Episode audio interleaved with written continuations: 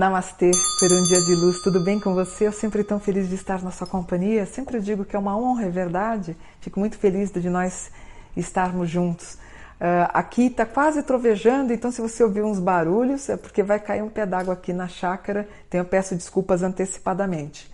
Eu queria pedir também, inclusive, a sua inscrição, tá bom? Eu queria falar de um tema, inclusive eu não quero nem ler, eu quero dar minha opinião sobre um fato que aconteceu. Eu nessa semana um, eu estava falando sobre a possibilidade, da possibilidade não, a ciência retrata, né, que Jesus ele tinha a tez mais escurecida, até por, por ser um homem vivendo no Oriente Médio, onde eu contesto a ideia dele loiro de olho azul. Algumas pessoas, inclusive, diziam que eu estava errada, que Jesus é loiro de olho azul, sim. É uma visão muito ariana, né? que, é, é, é que ela difere da realidade. Quando o Senhor ele publicou um comentário né, nesse post dizendo o seguinte, que ele havia já encerrado a atividade dele no PC e mesmo com o PC desligado, ele ouviu três palavras em inglês. E ele perguntou para mim, Mônica, aconteceu um fato estranho. Eu estou acamado, estou passando por um problema de saúde. Eu ouvi três frases em inglês. O que, que é isso? Eu respondi para ele assim, é, meu amigo, é, eu acho interessante você procurar no Google porque isso me intriga. É, eu creio, e deixei bem enfatizado, não acho que é nada paranormal. Procure no Google, pode ser algum problema no seu PC. E eis que veio uma avalanche de pessoas dizendo assim: Mônica, você foi muito mal criada com ele. Inclusive, o post está no Facebook, na minha página principal, você vai ler. Fui muito educada com ele. Mas as pessoas, elas queriam que eu falasse que sim, que as três frases lá que apareceram em inglês que era um fenômeno paranormal. E eu respondi que, embora seja uma espiritualista e professora da espiritualidade há 45 anos, eu não estava vendo nada de paranormal nesse fenômeno. O que, que aconteceu? Algumas pessoas que trabalham com software, eles me deram razão. Falou, Mônica, é comum. Eles deram o um nome, inclusive, desses comandos que, embora às vezes o aparelho desligado, pode acontecer de você ouvir o som, né? E muitos falaram, eu fiquei até agradeci cada um que falou isso. Então, o que eu queria para dizer para vocês? É, as pessoas perguntam muito para mim isso, Mônica, entrou uma mariposa na minha sala. Gente, às vezes é só uma mariposa. Ou, como disse um amigo meu, às vezes uma vassoura é apenas uma vassoura. Então, vocês cobram da gente uma justificativa espiritual de coisas que às vezes não tem nada a ver. No caso do senhor que deu as três frases em inglês, por que, que não é um fenômeno de poltergeist? Por quê? O poltergeist significa um espírito inteligente.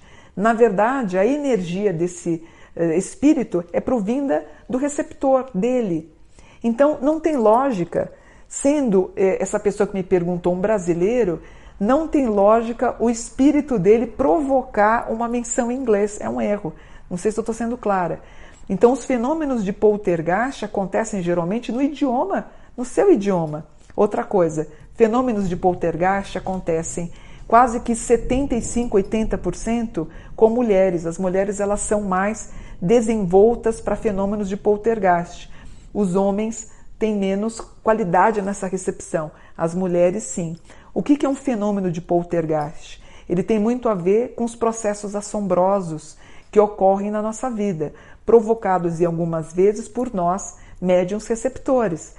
Eu me lembro quando eu era jovem, tinha 10, 11 anos, bastava eu entrar na sala de tomar café, caía um quadro. Com as outras pessoas que entravam não acontecia nada. Comigo é, é, era eu entrar, era um piso frio, não tinha nem, não era madeira para provocar alguma situação que ele fosse cair, era eu entrar e caía. Isso começou a ser tão constante que meu pai na época chamou até um padre para me benzer, porque não tinha sossego, né? Era uma, poderia ser um fenômeno de poltergeist, poderia. Geralmente os fenômenos de mais qualidade poltergeist acontecem com meninas entre 12 até 15 anos, principalmente quando estoura né, o primeiro ciclo menstrual dela. Então, quem tem mediunidade mais associada ao ciclo menstrual, geralmente a gente tem expansões de estouro de lâmpada, coisas que acontecem. Agora, o que é o poltergeist? É algo que não dá para entender. Por exemplo, uma, uma moeda que você joga por uma parede, ela consegue transpor essa parede e aparecer no outro quarto. É incrível. Um objeto que você De repente, uma chave que você pegou, ela some. Pode ser um fenômeno de poltergeist e aparecer num jardim você está sozinha. Acontece. Eu tive uma cliente minha que ela estava com a janela aberta, inclusive estava trovejando como está hoje aqui, e ela sentiu uma presença de um ser extrafísico. Eh, ela adormeceu, quando ela acordou, apareceu uma mancha no tornozelo dela esquerdo. Eu vi a mancha. Ela está com essa mancha há 12 anos. Ela já foi em todos os médicos e ninguém encontra. Claro que é um fenômeno de poltergeist aliado a um fenômeno ufológico. Mas o poltergeist, ele tem essa essa inteligência, não é? Não é que eu estou desacreditando o senhor que me perguntou. A única coisa que eu acho é que as qualidades relacionadas a fenômenos de poltergeist têm que ser estudados como fenômenos sérios, não é porque ele acha que, fechando o PC dele, ele escutou três frases, seria um fenômeno de poltergeist? Não. Se fosse em português, aí eu ficaria mais preocupada do que em inglês. Como eu disse para vocês, eu tenho 45 anos de estudos espiritualistas. A gente percebe, não é que ele está mentindo, longe disso, mas a função da gente orientar e uma série de pessoas começaram a falar que isso acontece direto na casa dela, que ela escuta vozes do além no PC dela. Aí começou, 100 pessoas dizendo as maiores loucuras. O homem deve ter se assustado, porque nesse caso não era um fenômeno paranormal. Por isso que a gente estuda, a gente investiga, a gente se baseia no espiritualismo, como ele é uma filosofia que não se baseia em religião, em dogmas, porque o que é religião? Ela se baseia em dogmas que você não contesta, como o nascimento de Jesus provindo de uma virgem. A religião não pode contestar. A espiritualidade contesta. Fala, nossa, se nasceu Jesus é, no, através da, de Maria, na qual não houve a passagem vaginal, por exemplo, significa como é que ele apareceu? Poderia ser um fenômeno ufológico? Poderia ser um ser extrafísico na qual eu acredito? Tanto que Sara quando ela toca no menino Jesus, ela tem os dedos queimados. A espiritualidade ela tenta entender fora da religião que a religião tem seus dogmas incontestáveis. A espiritualidade, ela trafega por essa sabedoria.